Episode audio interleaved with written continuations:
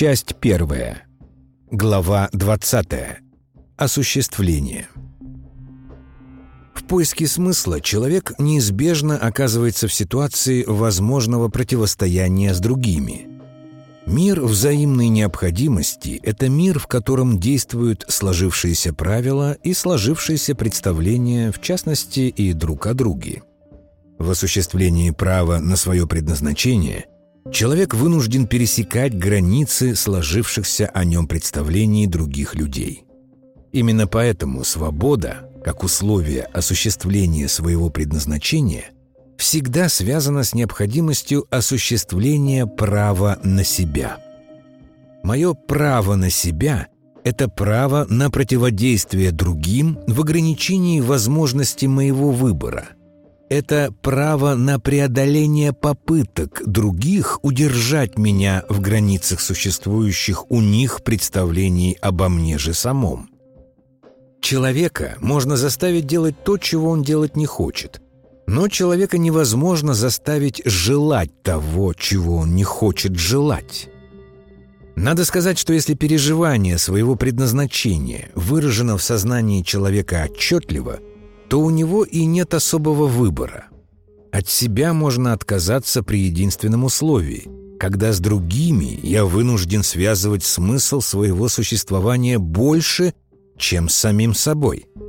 И следует признать, что в ряде случаев так и происходит. Если на вопрос «можете ли вы не писать стихи» следует ответ «ну вообще-то могу», то в этом случае писать стихи не нужно – между отношением к увлеченности своим поэтическим творчеством, ну, вообще-то могу и не писать, и отношением «пишу, потому что не могу не писать» существует принципиальная разница. Если я могу и не писать, это означает, что для меня самого нет безусловных оснований для моего занятия. Но если я не могу не писать, то у меня существует основание, которое не только не зависит от других – это основание не зависит даже и от меня самого. Если для себя еще не возникло понимание своего предназначения, которое представляется безусловно достоверным, то можно ориентироваться на смыслы, которые предлагают другие. Но когда для меня существует то, чего не может не быть, вопрос, как мне к этому отнестись, становится бессмысленным. Я не могу считать, что для меня нет того, что представляется и переживается мной как безусловно достоверное. Мое волнение к осуществлению моего предназначения находится только в моем собственном существовании и не имеет каких-либо иных оснований. Иначе говоря, мое собственное существование является единственным основанием, в связи с которым существует и мое валение – я хочу писать стихи только потому, что я есть. Поэтому осуществление того, что для меня является достоверным безусловно, уже не связано с одобрением или неодобрением других. При том, что поддержка близких людей очень значима, в осуществлении своего предназначения человек вынужден опираться только на себя самого.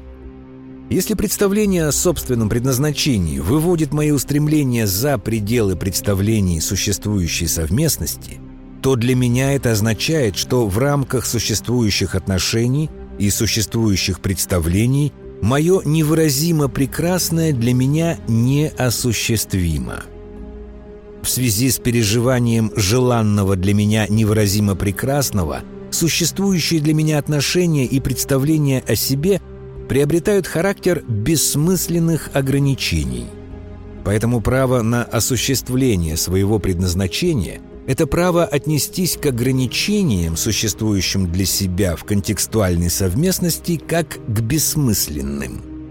Но то, что стало для меня бессмысленным, вовсе не потеряло для других ни смысла, ни ценности – Поэтому моя потребность в осуществлении смысла, который в рамках сложившихся представлений другим кажется бессмысленным, ставит меня в ситуацию необходимости преодоления непонимания, которое в границах существующих представлений совместности становится непреодолимым. С точки зрения существующей парадигмы совместности, стремление к осуществлению невыразимо прекрасного представляется другим не только бессмысленным, но и лишним – Поэтому осуществление своего предназначения сталкивается с необходимостью изменения представления о необходимом как таковом. Для того, чтобы новое могло занять свое место в существующей совместности в качестве одного из состоявшихся прецедентов, требуется доказательная обоснованность необходимости изменения существующих представлений. Иными словами, для осуществления своего предназначения – необходимо усилие, направленное на изменение существующих представлений о необходимом, которые по определению представляются другим аксиоматически неизменяемыми.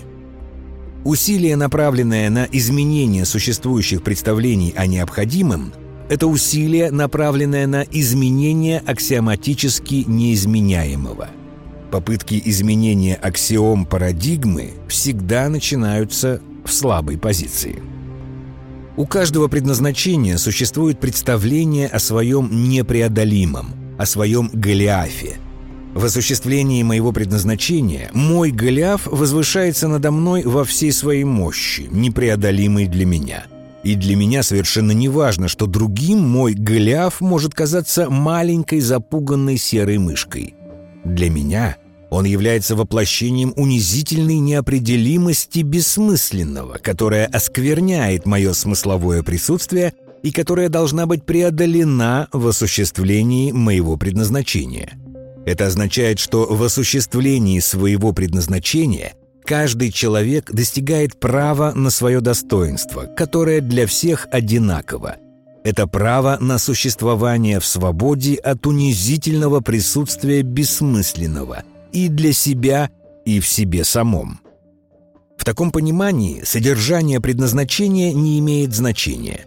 Любая осмысленная деятельность – это возможность осуществления своего предназначения. Люди равны друг другу, потому что для каждого человека существует возможность самоотверженности в своем служении предназначению. И совершенно неважно, в чем оно заключается в воспитании детей, создании новых технологий или в добросовестном уходе за садом. Возможность осуществления своего предназначения является основанием для взаимной паритетности в отношениях между человеком и человеком.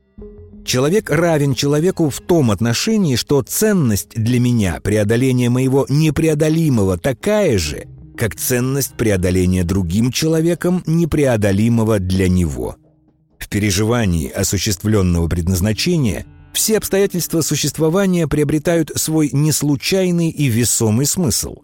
Даже, казалось бы, случайные несчастья и страдания предстают закономерными в контексте состоявшегося предназначения. После того, как Голиаф повержен, предназначение осуществлено.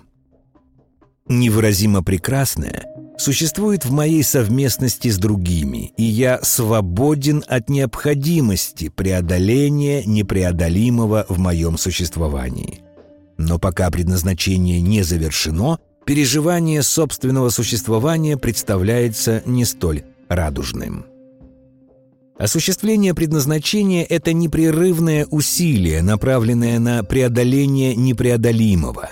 Но пока непреодолимое не преодолено – нет никаких оснований считать, что это вообще окажется возможным, кроме единственного – невозможно не желать этого преодоления и невозможно не желать приложения усилий ради этого.